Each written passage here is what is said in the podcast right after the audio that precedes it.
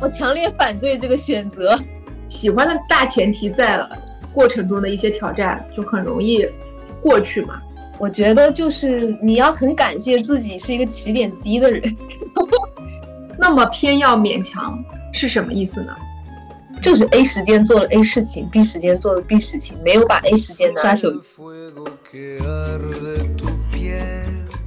Hello，大家好，欢迎收听《为什么是你》，我是翠翠。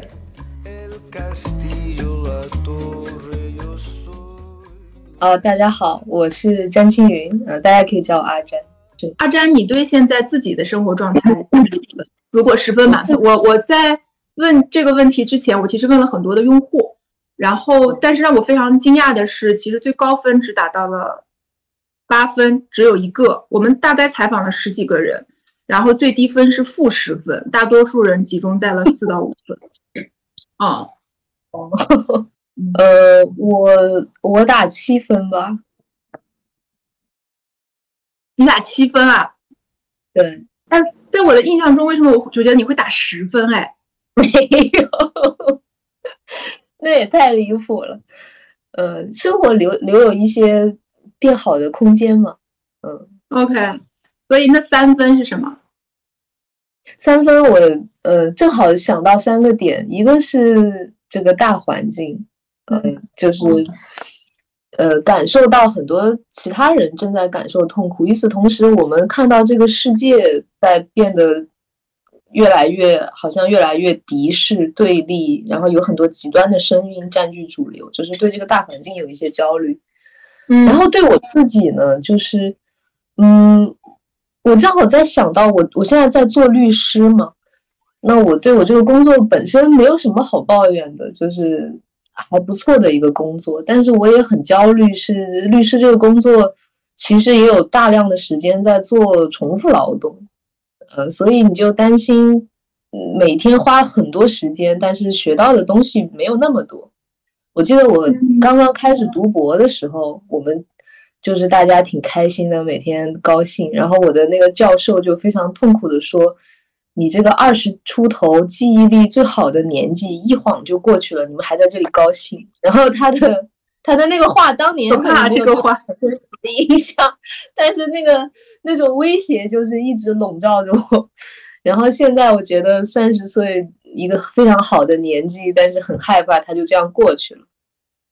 还有一个就最后就是展望未来，就是嗯，好像之前的人生过得蛮精彩的，有有很多起落，嗯，然后现在进入了一个特别平缓的阶段。呃，就是滑过去了，然后你就会担心说，将来的人生还会那么精彩吗？还能实现更大的梦想吗？其实我不知道。嗯嗯，那个更大的梦想是什么？这个问题的关键就在于那个更大的梦想现在很很难想出来。对，还在边走边去碰到它，或者是等它出现的时候。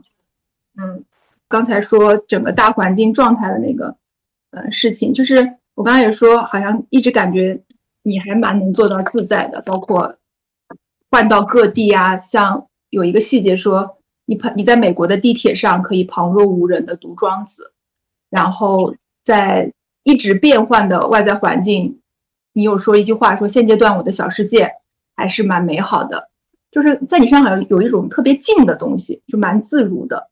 你有想过那个是是什么吗？就那个最核心的东西是什么？嗯，我觉得是永远保持追求生活的美感啊。这么说是不是挺装逼的？嗯，对，具体是什么呢？我觉得就是你要给自己寻找一些嗯，能让你觉得很觉得有美感的事情做。我我觉得每包括我每天读读一些古文，读一些诗词，就是你你去找一件很花时间。然后又有美感，然后又一定能做成的事情。就我之前在读法学院的时候，是我可能最痛、人生最痛苦的时候。然后有一天，我突然想到一件，哇！一想到就很开心的事情去做，就是我喜欢画画嘛。然后我有七十二色的彩色铅笔，然后你不是你红色，你其实有十几二十个红色，深红、浅红什么之类的嘛，就是乌黑、漆黑、墨黑这样的。然后我就想到说，我要给我这些颜色都用诗词起一个名字。然后我这个名字呢，就是不能直接说出这个颜色，但是我要一读到这个词，你就能就感受到那个那个颜色具体的那个样子。然后我一想到这件事情，我就特别开心。我就起名字，我就可能起了一个月，我就天天在想，嗯，这就是一件很花时间，然后也不需要别人来认可你，但是你自己觉得很有美感，然后你一定能做到的事情，它不是没有什么挑战，只要假以时日，慢慢的总会起出来的。就这种事情特别让人就是舒适下来，因为你你也没有什么焦虑，而就是觉得很愉悦，嗯。我听着都觉得好好，然后我同时又会带入一些朋友们，就我接触到的学员或者是用户，就是他们被那个某一种不太好的情绪困住的时候，嗯，比如说我们告诉他说你找一件你自己做的就很开心的场景，然后他很难启动。你觉得你想到就马上去做的那个瞬间，就你启动的那个能量是从它是天生的吗？还是？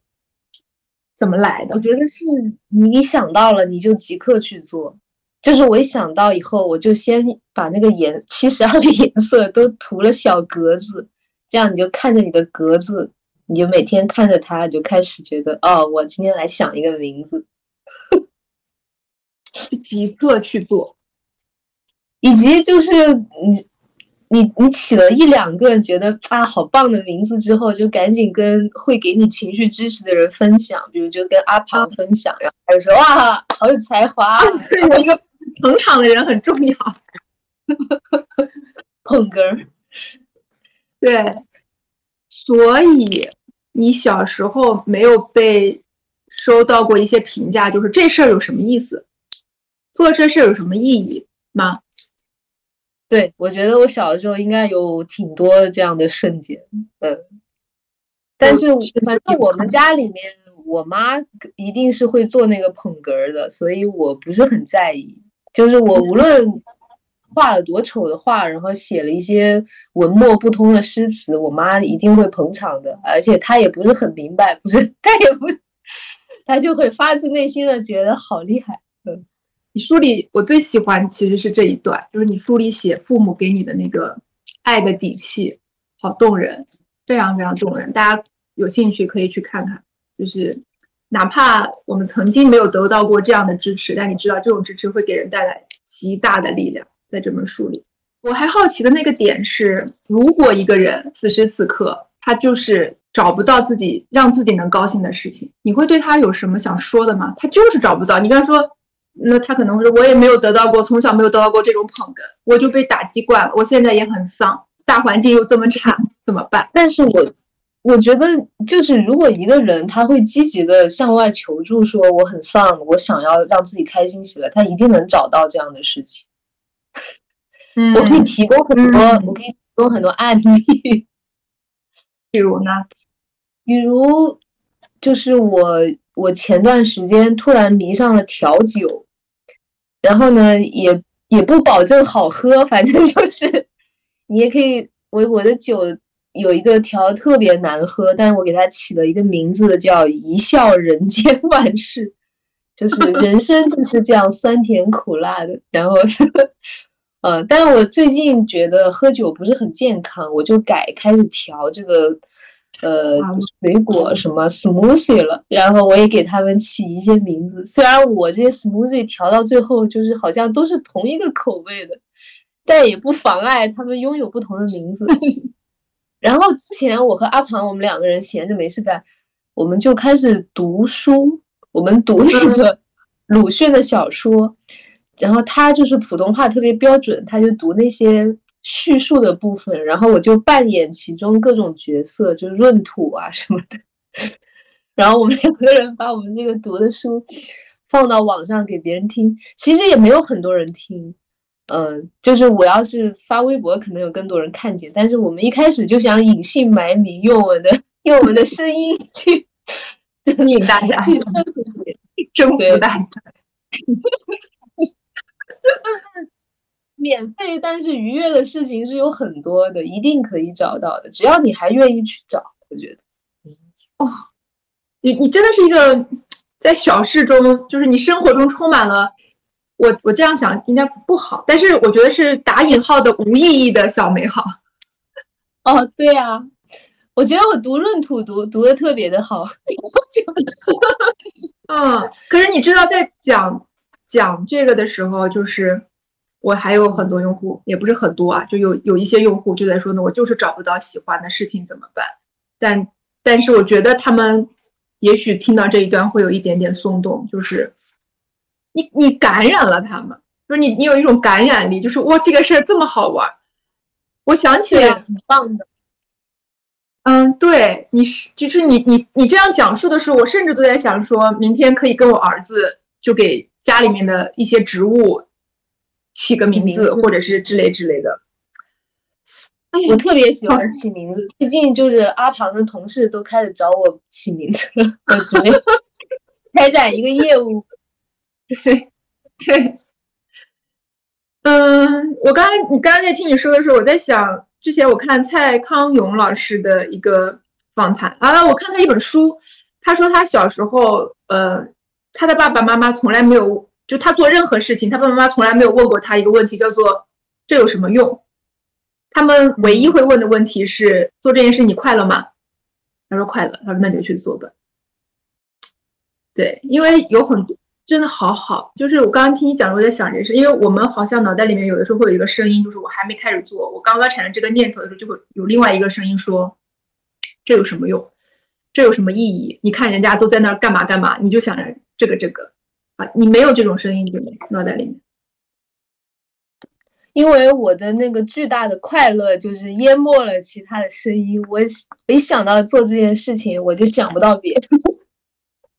好好，嗯，这个，但是我觉得挺好的。这个就是人生做好多事情，你刚开始做的时候，真的只是因为好玩。你像我，比如说我当年读大学的时候，我天天打辩论，那也没有什么用。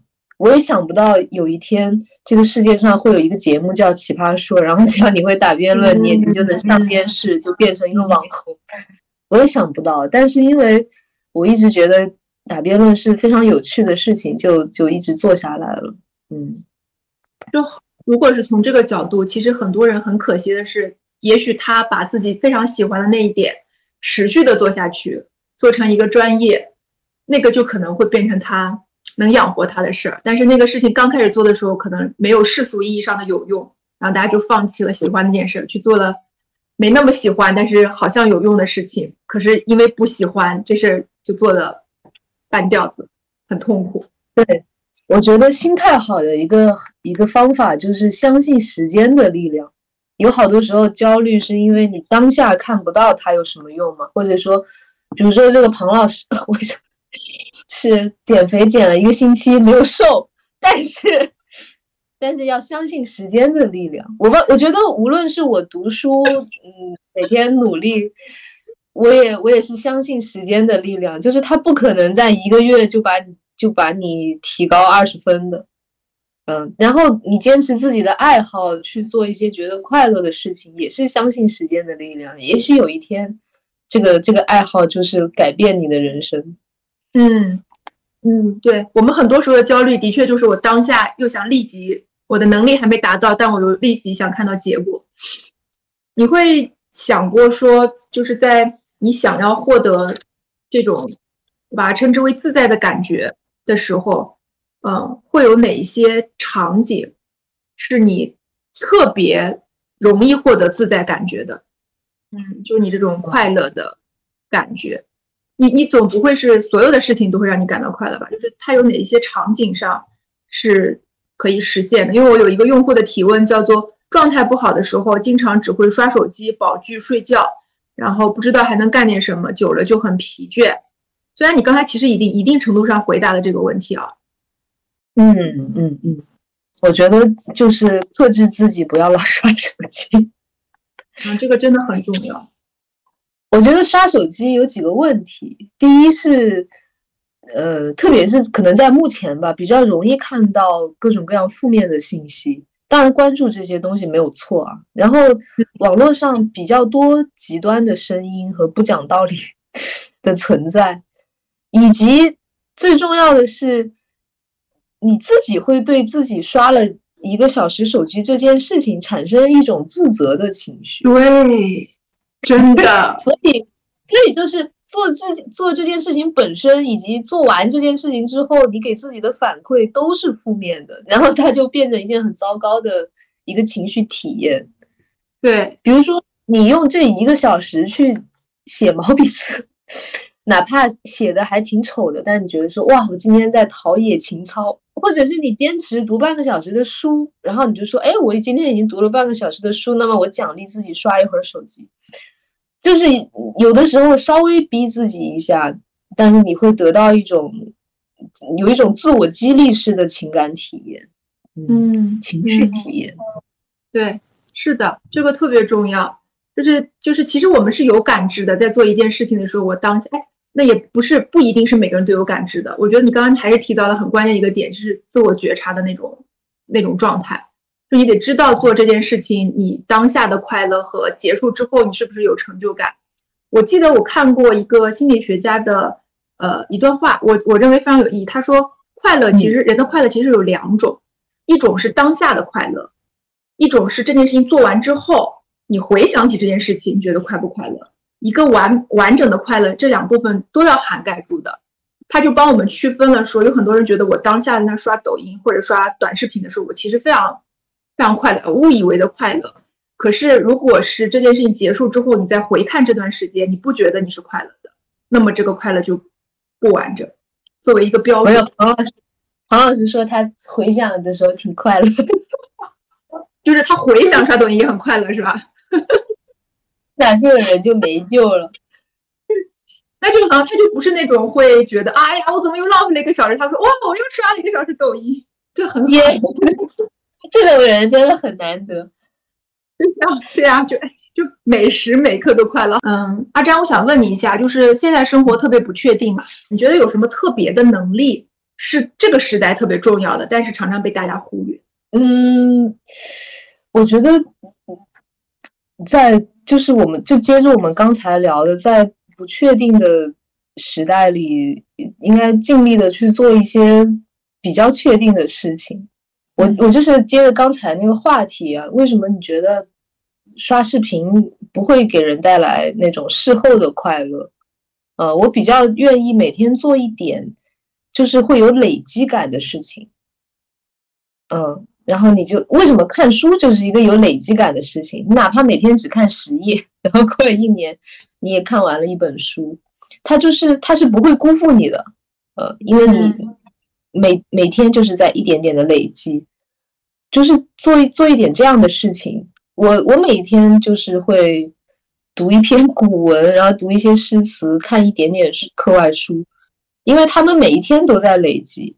嗯，你每一天累积的量可能是非常小的，但是，呃，过了一段时间，说，哎，我又读完了一本书，就是那个那个瞬间是挺快乐的，嗯，然后他们也是不会随着什么东西而改变的，它就是你的东西，嗯，你是从什么时候开始相信累积的力量？就是有有没有什么样子小时候的瞬间，或者你成长过程中让你开始相信累积的力量？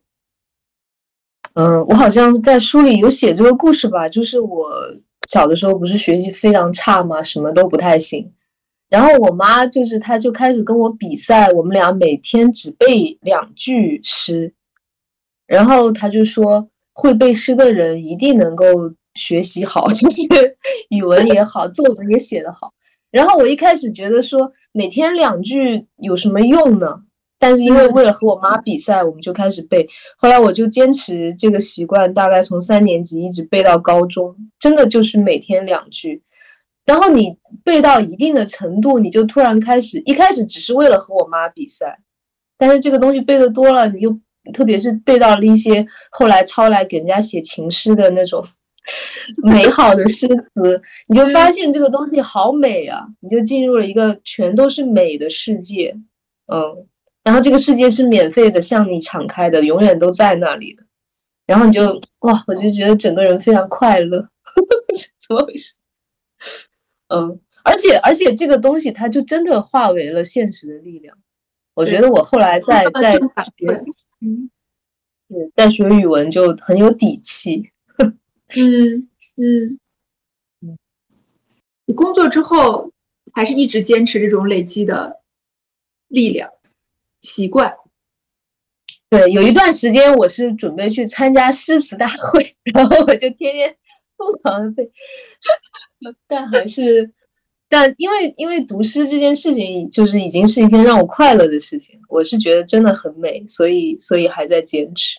嗯嗯嗯，你觉得现在，嗯，就很多人在等嘛，就是有一种状态，就是等，比如说等疫情过去。然后，嗯，等什么什么什么，等什么什么？你觉得在等的这段时间，大家拼的是什么？嗯，首先我觉得就是等什么过去，这个这种想法本身不是很有用处。我记得我们比如读高中的时候，大家就说等高考完了，咱们就开心了。然后你高考完了，你发现你还要考四六级呢，对吧？你还要考研，考完研还要考考公，就是，就是你永远在前面爬过了一个山，你又看到又一个坎，所以是没有什么是东西是能等得过去的。然后等着等着就老了嘛，就是一定一定是要不要等它过去，而是一定是要享受每一个当下，尽可能的，就是人生在每一个阶段都有它的束缚。就像我们二十来岁的时候是很年轻很快乐，但是特别穷嘛，你也你也受到很很多的束缚。如果今天因为疫情，当然受到非常大的外在的束缚，就是我们也只能待在家里。可是可是永远都不能等，就是穷的时候有穷的快乐，然后有一点钱了，嗯，然后时间可能少了一些，但是也要尽可能的去快乐。我觉得。永远保持着等的心态是是很难，是等不到的。就是你等不到一个瞬间，说啊，我终于可以快乐了。嗯，你从你从来没有过这种心态吗？就是我等这段时间过去，我就会好。我觉得我很快就认清了不能等，所以我在高中的时候，我也每天我们课间的十分钟就赶紧去打乒乓球。你好爱乒乓球，乒乓球，哎，乒乓球的那个例子其实也是你的累积的，那哦，那个是照墙上打，对对对，那个是。哎，那个故事你给我，因为我们有很多朋友还没看过，你能讲一下吗？我觉得那个真的是非常之累积感。对，那个那个和我现在的状态不太一样。我觉得我小的时候可能，嗯，因为不没有那么自信，更更多的有一些偏执吧。那个故事就是有一天我们班有一不知道为什么有一段时间我们班就流行大家比赛往墙上打乒乓球，然后呢，我小的时候这个体育方面是非常笨的，我妈一直觉得我因为早产，她说我她觉得我的小脑还没有完全发育就被生出来，然后就非常离谱。我每次去军训就是同边手，然后然后所以 其他的同学。其他同学特别厉害的那个同学哥哥，他就能打十几二十个，一般人都能打四五个，我一个也打不到，就是我完全没有那个知觉，我觉得我整个人是僵硬的，但是我就迷上了这件事情，然后我一天比一天打得多，我就从这个那种感觉里收获了快乐，然后我就一直打一直打，打到有一天。就是全班同学都已经不玩这个打乒乓球了，我也没有找谁去比赛了。但是我就很享受，说原来一件事情，你只要每天打一打，你有一天就是可以比所有人打的都多。我到最后，我已经我觉得我已经可以闭着眼睛打了。我就是只要我体力没有耗竭，我就永 我可以永恒的打下去。呃，就收获了一种特别大的自如的感觉。就是那种极强烈的自信，我觉得这件事情我就完全可以特别轻松自如的一直做。嗯，我很好奇的是，你在一开始打的时候其实很差嘛，那就是挫败感。一般人在挫败感之下和别人相比之下就那么那么烂，他就会放下，或者是就逃开了。但是你竟然在那个时候迷上了，这个很很奇妙哎，为什么？没有，嗯。我觉得就是你要很感谢自己是一个起点低的人，起点低的事情是很容易带带来成就感的。我就说我第我一天第一天打到两个，我觉得天啊，我进步好大，从零到一直在跟自己比，其实，对对 对，啊，这个这个很难得，嗯，然后就是越是起点低的事情，其实越带来这种成就感。对，但这个得有一个很大的前提，就是你真的不不去跟别人比。对我，所以我说相信时间的力量嘛，就是我今天是没有办法跟他们比的，但未可知我是我打五年还不能跟他们比。嗯，对，因为很多人中间就会放放下这件事情。是，但是放下也没有关系。我现在可能也觉得 没关系，就是开心就好。永远都去做当下觉得开心的事。哎，那我好奇另外一点，就是你说打乒乓球这个事儿呢，它是起点低，你就很容易收到快乐。我们换到工作上或者是学业上，嗯，它是得它是反的吧？就是你肯定还是得选一个自己有天赋的事情。对，嗯，对，但。但是你自己有天赋的事情，你做的时候本身就很有成就感啊！你觉得哇，阿詹好 机智，你真的怎么样都能掰回来，起点低就很快乐，然后有天赋又有成就感，你你很难不自在。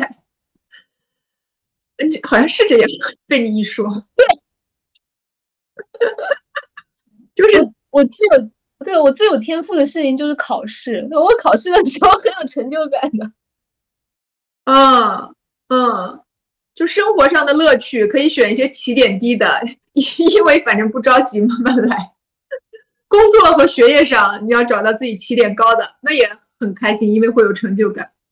嗯，知足常乐。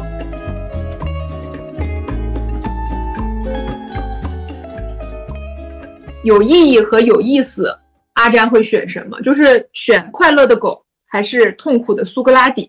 我觉得苏，所以我强烈反对这个选择。苏格拉底是一个非常快乐的人。对我拿到这个题的第一反应就是，为什么不是苏不做快乐的苏格拉底？对，苏格拉底和我是一样的人吗？就是喜欢辩论，每天去纠正你的错误。哎呀，然后把这些把你都说服了，很快乐的。嗯，所以这个题面它底下蕴蕴含的意义就是。我去做一个不去挑战自我的快乐的人，还是去做一个不断的攻克难题的，看上去很有追求的痛苦的人？你怎么拆这个题？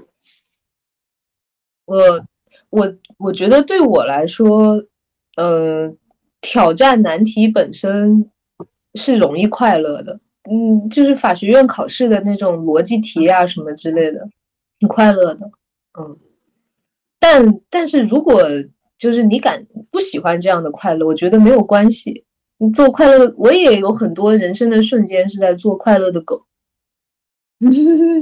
或者是我觉得可能比较好的状态是你找到了一些你喜欢的难题，然后其他的时间奖励自己做快乐的狗。嗯嗯，你其实你是有一个前提的，就是你在进入的这个过程，就是你进的那个。局区域还是你喜欢的那个区域，喜欢的大前提在了过程中的一些挑战就很容易过去嘛。如果那个进的那个局就是一个就不知道怎么进去的局，在自己没有主动选择下进去的局就很就会很很痛苦。我觉得就是肯定每个人都有自己比较擅长的东西和相对不太行的地方嘛。那嗯。那在相对你就是有一些挑战，是你觉得本来就比较有趣，然后又容易获得小的突破，那他他他就能够保持一个正反正反馈的机制。然后这就是为什么我之前说，我觉得去做那种稳妥的快乐的事情，就是累积型的事情。我之前有一个不成功的经历，就是我有一段时间，我有一个好朋友，他是国国际象棋特级大师，然后我有一段时间就迷上了下这个国际象棋，我就整天让他教我下国际象棋，然后一开始就是你从完全不会到入门是学的很快的，然后你就可以大杀四方，到处找人下。后来呢，就开始跟跟那个电脑下，然后他就提醒我说，你跟这个电脑下，你一开始级别你就下赢了这个电脑，你就提高自己的那个难度嘛，就提高提高提高，那个是非常快乐的一个过程。但他就提醒我说，大概每个人都会遇到一个瓶颈，就是电脑是很难很难打败的，你这个难度调到某一个地方之后，你就再也下不过它了。然后我就很快的，我就碰到了这个点。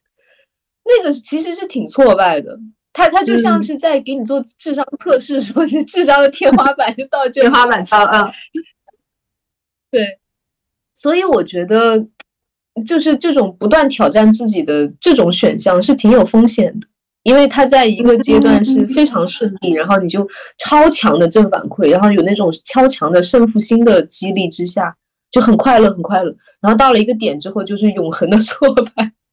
嗯，哎，但是你做那种累积的事情，就不会遇到，就不会遇到这种点。嗯，哦，我说的累积就是那种没有什么尽头的累积啊，就是你每天读十页书，你不可能读到读到一个说再也读不懂的点。你们今天听我跟阿詹聊，我觉得也能感觉到，就是阿詹是一个很难不快乐的人。我觉得不是因为我们理解的说好像天生性格好或等等的，我觉得是。能否快乐，首先是因为清不清醒，就是还是看懂了很多问题的本质，然后是清醒的，所以才会去生活当中主动的探索和追求很多快乐。有的时候快乐真的我们是我们去抓过来的，它不是在那儿坐着，我呃我们就能碰上。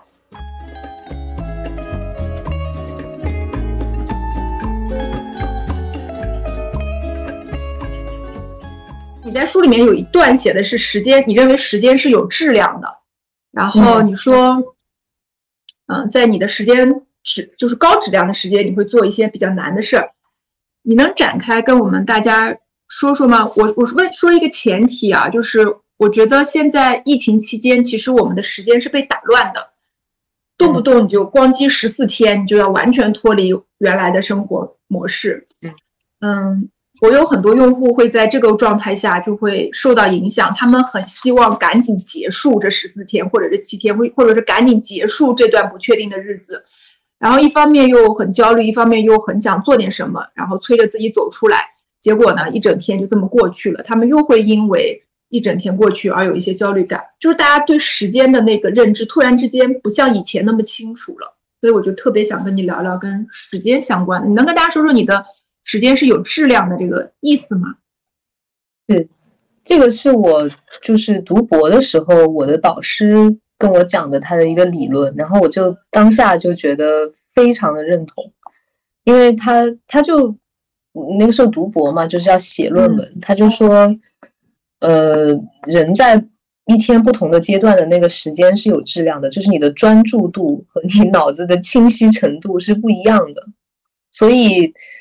你你 A 质量的时间可以做任何事情，可能你就能想通你这个论文当中最重要的一个因果关系，而 B 质量的时间你可能只能拿来检索检索其他的资料。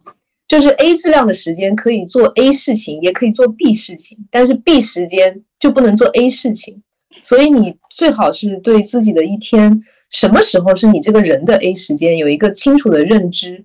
然后你明白你当下最困难的那个课题是什么，然后把用你的 A 时间来做这个 A 事情，我就一下子想起我读高中的时候，我发现我每天最清醒的就是晚自习看完新闻联播的那两个小时，然后我就用它来学数学，嗯。嗯，我我其他的那些学科，因为我是文科生嘛，什么历史、地理。那是我自己很喜欢的东西，我就不太需要脑子清醒的时候学，就睡觉之前翻一下就可以了。嗯，所以我就一下子觉得好有道理，然后我也就一直坚持沿用这个这个理论来指导我自己的生活。嗯，但是我明白，就是你刚才说的，时间是会被打乱的嘛。嗯，我我觉得这也是为什么疫情。会突然给大家都带来很强烈的冲击，然后我记得就是我们当时疫情一开始的一个显著的变化，就是大家开始回家办公了。对，嗯，你本来一大早起来急急忙忙的要洗澡、化化妆，现在就是我早上十点开会，我九点五十五个，然后就猛地坐起来就开始开，然后就会进入一段时间比较混乱的那个状态。对，但是。我觉得还是我们之前聊过的那个话题，你是没有办法把什么东西等过去的，啊，不是说这个东西等过去了，接下来就不需要等了。你可能如果你保持着说啊，我等这段时间过了，我再怎么样的心态，你可能永远都等不过去。我觉得，比如说，比如说啊，你你去排队，然后你是说好烦啊，还要排队，我等排队完了我再怎么样，还是说，哎？反正我我经常是，我觉得说，哎，正好要排队，我就可以看我那个小说了。啊，对对对对对对对对，就是就是，我觉得我们人必须有这种能力，是不是说我把它等过去了之后我干什么，而是此时此刻我正好干点什么。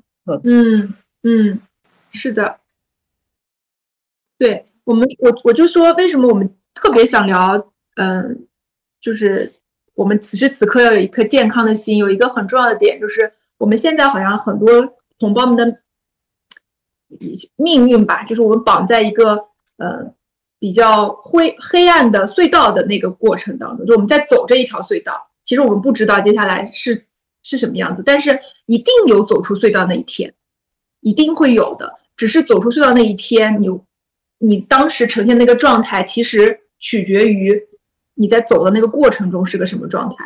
是说我等过去，等等等出走出隧道，我再说，还是说我还是在我还能正常生活的时候，我努力保持正常？它是很不一样的，所以才想今天特别会聊这个话题。我意识到这一点的时候，我才发现我在晚上十一点之后，我基本上的思考能力是不太行的。然后你就会 会你，然后你那个时候想的很多问题，怎么都想不想想不通。第二天早上从七点开始，你会发现十分钟、二十分钟就解决了。你还很纳闷说：“哎，我昨天晚上为什么想了那么久？”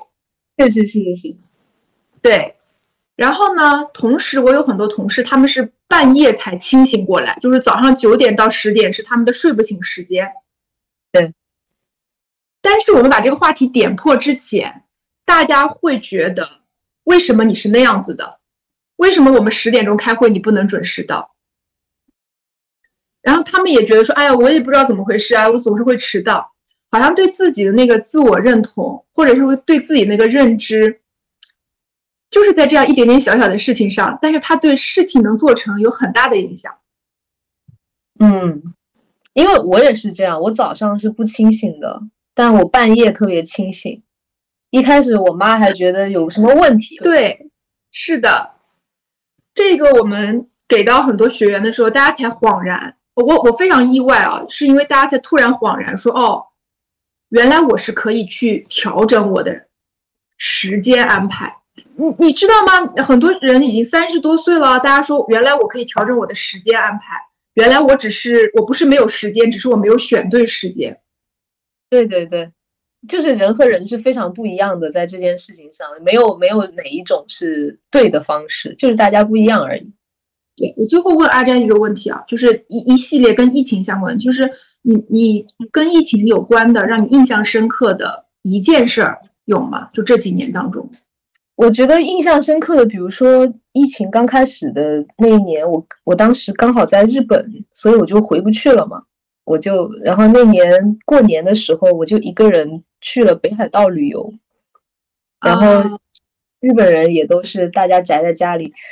我的那个整个新干线上每一节车厢大概就只有一个人，然后我就在那个北道坐着那个火车，在那个大大雪地里面走，哇，觉得好酷。然后跨年的那天晚上，我就去了一个一个酒吧，然后别人都回家 过年了，只有我和那个调酒的小哥，我们两个人 在那里过年，然后他就。教我调酒，然后我就回来之后，我就开始自己调。我就觉得，反正当然就是没有人喜欢疫情，可是就是把它当做一种很非常非常特别的经历了。所以在知道不能回家的那一瞬间，你是什么样的感觉？我那时我一直是抱有很乐观的希望，我以为就是很快就能回去了，但是没有想到就过了这么久。嗯嗯，就真的是人和人好不一样，就是在那个问题出现的那一瞬间，你真的总是有美好的理解对这件事情。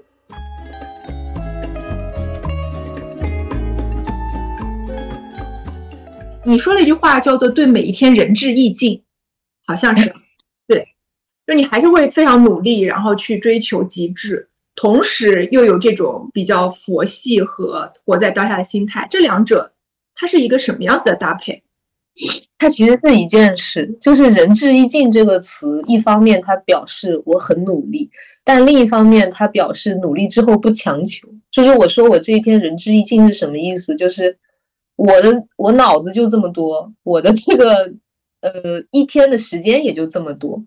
我这一天努力了，那我没有，我还是没有办法学读的书比别人多，我就我就接受这件事，呃，我没有什么可可后悔的，因为我已经仁至义尽了，嗯，然后我就等待时间给我一个回答，如果没有的话，那也没有办法，嗯，所以仁至义尽的标准是你自己的体感，对，就是 A 时间做了 A 事情，B 时间做了 B 事情，没有把 A 时间拿来刷手机。嗯，因为阿宝在在刷了，对。那么偏要勉强是什么意思呢？就是去过自己想过的生活，做自己觉得当下快乐的事情。啊，所以你的勉强是应对别人的那个大的声音，那个声音就是要去那样子，要去那样子。不，我就是要去做我喜欢的事情。对对对，我就自己开心。嗯嗯嗯，特别好。嗯。最后问你一个问题吧，嗯，现在好像是在一个对很多人来说好像努力也看不到希望的日子，因为一个大浪打过来，你似乎很多的努力好像就没有了。那么，努力还有什么意义呢？辛勤劳作还有什么意义呢？你会怎么回答这个问题？大家会觉得就躺平算了嘛，反正都卷成这样也卷不动。对，我就我我觉得我在别的地方也提过，我喜欢曾国藩的一句话，他说：“人生最快乐的瞬间是勤劳而后栖息。”就是如果你一直在躺平，其实挺容易不快乐的，无论是会焦虑啊，还是后悔啊，还是不甘心呢。但是努力之后的那种快乐是特别真实的一种快乐。就是哪怕这个努力本身没有什么结果，其实是对吧？我们每一个人也都在这个时代里。我觉得我的很多的所谓的成功，B B King 什么之类的，也不都是努力的成果，它也是时势的成全。但是，但是它本身，如果就是你努力的事情是你喜欢的事情，那当然最好。哪怕不是，就是努力之后那个放松的状态，我觉得是一种。特别好的快乐的状态，嗯嗯，辛勤劳作的每一天，然后就可以安心的睡去，一天又一天。嗯，就是略略略翻什么略翻书数则就不愧，便不愧三餐之类的。是是这种心理。今天聊这个快乐的话题，大家的反应会是怎么样？我会不会冒犯大家？挺开心的，因为我希望能带给大家，嗯。一种力量感，那个力量感就是我偏要勉强。那个勉强不是勉强自己，而是当这个世界有很多其他的声音涌向你的时候，你还能昂首挺胸的去过你自己认为高兴的事儿，哪怕那件事儿是给十二个颜色起名字，七十二个颜色啊，七十二颜色一会儿就起完了。好的，失敬失敬。七十二个颜色，我太佩服你了！我要知道你起都起了啥名字，这个太有意思了。可好了，你最满意的是什么名字？你你跟我们说一下。嗯，想想，哦，就是呃，周邦彦有一句词叫做“泪花落枕红棉冷”，他写的就是两个人第二天一早就要分别，所以晚上睡觉的时候眼泪流下来，把那个红色枕头打湿了嘛。所以我就给那个那个暗沉，你就想象那个红色的棉布打湿了以后，那个很暗的红色，然后我就给它起名叫“泪花落枕”。哎呦，啊，好好啊，真的 好好。哎，你看，就是阿詹说话的感觉，跟他这本书里面的感觉是一样的。就你看完呢，他也没跟你讲什么大道理，但是你看完之后，你就涌出了一种对生活的小小事情的希望感。你也想去做点啥，哪怕这点啥就是去给你家植物浇浇水，啊，给给七十二个颜色起个名，然后摸一摸你们家的猫。就是一些非常非常小的事情，但同时，同时，我觉得还有一部分很重要，就同时你又会，嗯，你又会变得很端正，就是你的那个观念会变得很端正，你会相信时间的力量，你会相信说去练去练就能从打一两个乒乓球，然后练到几百个可以无休止，你会相信说我每天背两首诗，看两本书，我就会。长久的累加到自己身上，那些本领是长的长在自己身上的，就你会产生对当下的嗯快乐和对长久的希望感。这个是我自己看完，我觉得这本书一定能带给你的。所以谢谢阿詹用两年的时间断断续续写了这本书。好，那今天就到这儿了，谢谢阿詹的时间，下次有机会再聊。嗯，好，谢谢，拜拜。嗯。拜拜，猫就在后面打架，我看。好吗？拜拜。